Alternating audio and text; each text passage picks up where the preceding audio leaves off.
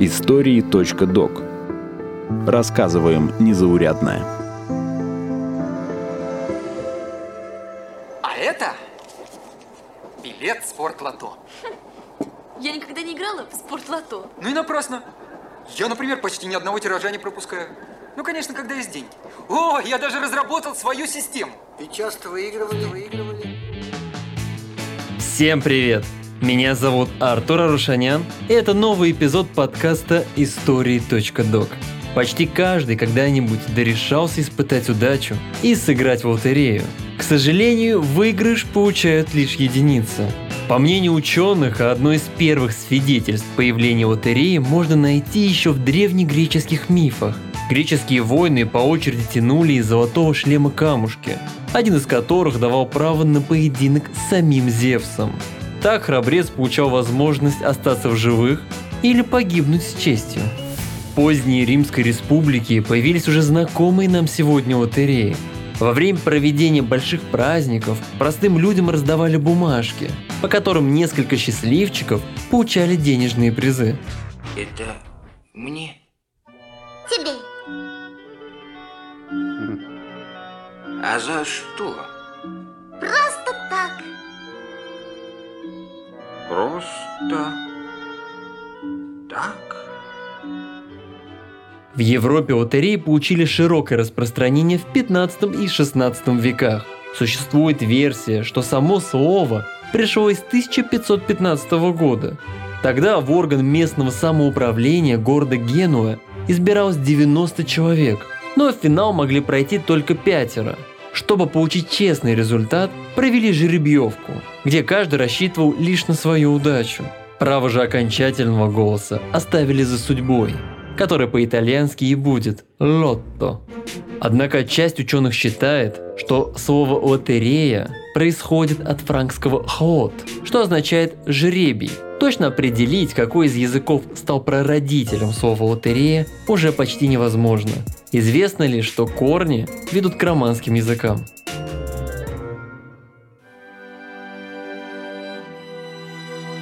В России проведение одной из первых лотерей связано с реформами Петра I в начале 18 века. Ее основателем стал московский часовщик Яков Гасенус. Розыгрыш лотереи он организовал следующим образом. Двое детей доставали выигравшие билеты из ящика, а Гасенус тут же раздавал счастливчикам призы. Однако тогда традиция в России не прижилась, ведь доход от первых лотерей оказался слишком мал. Первой официальной же лотереей стала первая государственная лотерея, организованная в 1760 году. Тогда и вышел указ о учреждении государственной лотереи для содержания отставных и раненых обер- и унтер-офицеров и рядовых. Тираж составил 50 тысяч штук, а купить один билет можно было за 11 рублей. Доход от лотереи направили на помощь раненым и отставным военным – из указа императрицы Елизаветы об учреждении государственной лотереи 1760 года. где онная лотерея разыгрываема будет как здесь, так и во всех выше объявленных местах, солдат, матросов, драгун, фабричных и всякого подлого народу, да и ливрейных служителей в те дома отнюдь не допускать, и строго то наблюдать, чтобы всемерно всякие беспорядки от того предупреждены и отвращены были. Позже уже Екатерина II планировала пополнять казну за счет организации лотереи. Однако первый опыт оказался неудачным. Императорскому двору пришлось доплатить 45 тысяч рублей в счет погашения обязательств по выигрышам. С тех пор императрица крайне скептически относилась к проведению подобных розыгрышей и больше их не организовывала. В 1771 году лотереи в Российской империи запретили, но спустя 11 лет снова разрешили. Правда, только отечественные. В то время розыгрыши носили не только денежный характер, но и вещевой. Порой удавалось выиграть даже целое имение. Из лотерейного билета времен Александра I. 1822 год.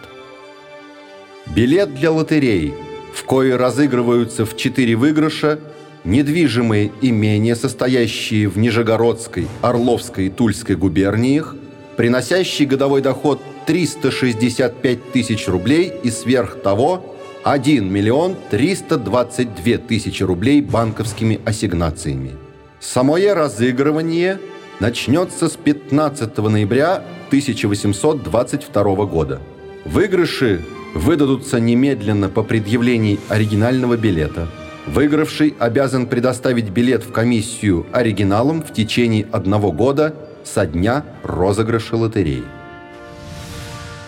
В 1875 году окончательно утвердили правила проведения лотерей в России. Среди основных пунктов выделяли следующие. Лотереи исключительно вещевые, то есть главный приз не деньги, а какое-то имущество.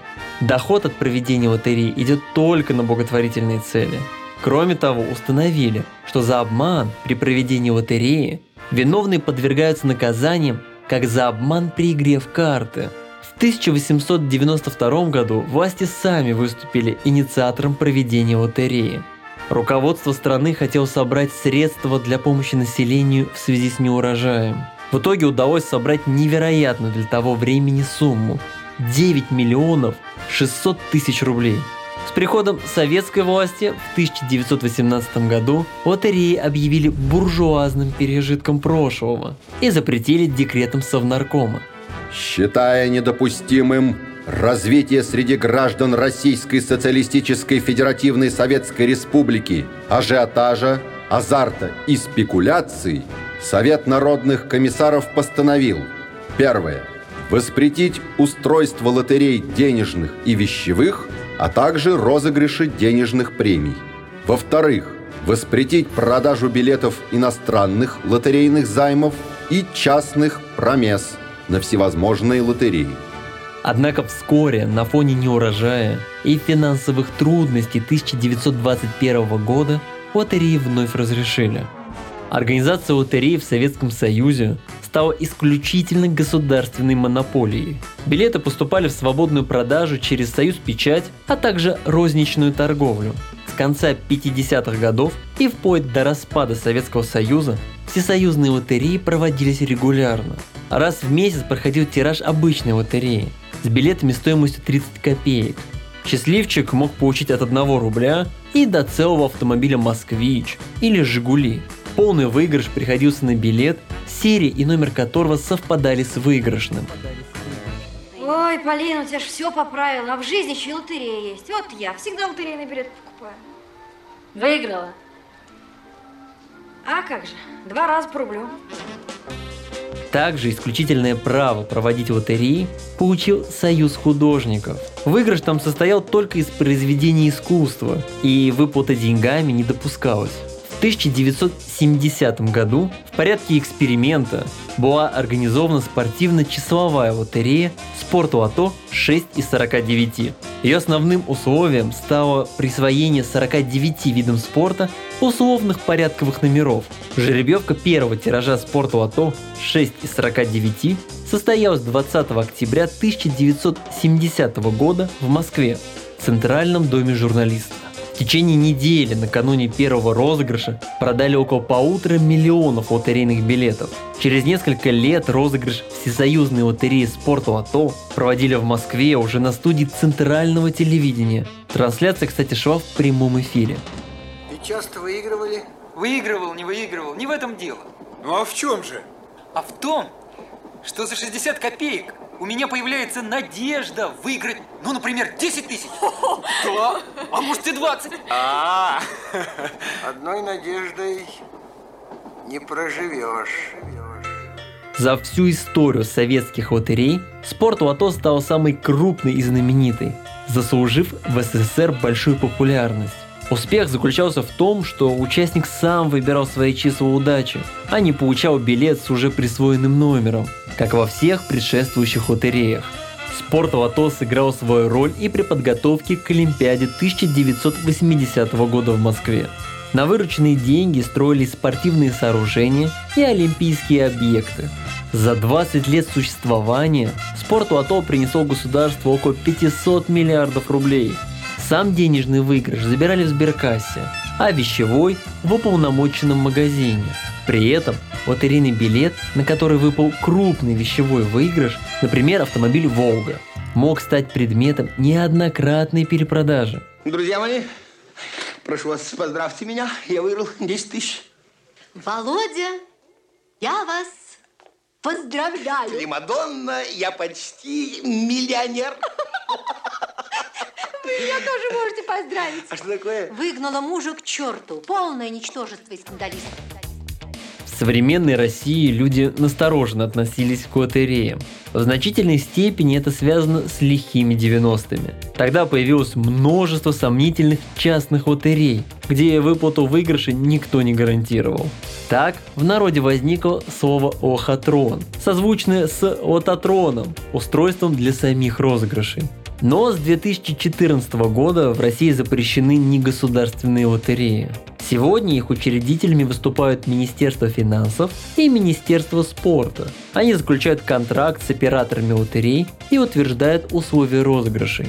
Крупнейший организатор государственных лотерей – это 100 лото. Существует два основных типа лотерей – моментальные и тиражные. Билет моментальной лотереи уже заполнен, но его содержание скрыто специальным защитным слоем, стерев который человек узнает, выиграл он или нет. Тиражные же лотереи отличаются от моментальных тем, что при покупке билета результата еще нет. Итоги определяются розыгрышем, который происходит четко по расписанию. Некоторые даже транслируют по телевидению.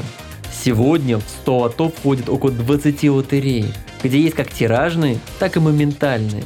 За последние годы российский бюджет получил от лотерей порядка 43 миллиардов рублей.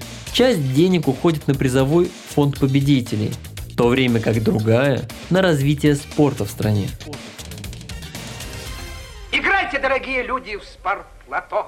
За это не осудит вас никто. И лично я бокал свой поднимаю, чтобы выиграли вы, эм, э, вы э, еще, м, тьфу ты, ну. По меньшей мере, 1100. Совершенно верно. Розыгрыш в современных лотереях производится с помощью лототрона и генератора случайных чисел. Исключение составляет русское лото, где победителей по традиции определяют вручную, вытаскивая деревянные бочонки из мешка. Лототрон – это аппарат, который генерирует числовую комбинацию путем случайного выбора определенного количества участвующих в розыгрыше шаров. Прибор изготовлен из прозрачного материала, чтобы любой желающий мог увидеть весь процесс проведения розыгрыша. С ростом частоты розыгрышей стало очевидно, что лототроны не справляются с нагрузкой. Так появился генератор случайных чисел. Это устройство, которое генерирует случайные числовые комбинации, одна из которых выигрышная. Согласно закону о лотереях, призовой фонд, то есть сумма, которая идет на выплаты игрокам, должна составлять не менее 50% от выручки. При этом иногда проводятся розыгрыши, где выигрывает каждый второй или даже третий билет. Сумма выигрышей в таких тиражах невелика и лишь немного больше стоимости самого билета.